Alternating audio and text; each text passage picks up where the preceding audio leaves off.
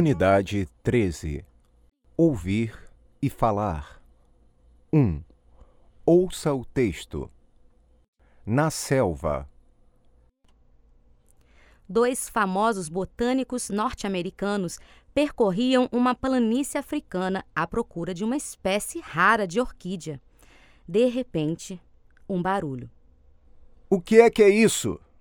perguntou assustado um deles. Era um leão. Um leão enorme. Se esse bicho nos atacar, estamos fritos, disse o outro, apavorado. Não há nada que possamos fazer.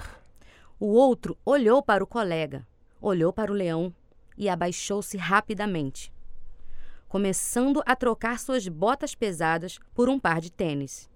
O que é que você está fazendo?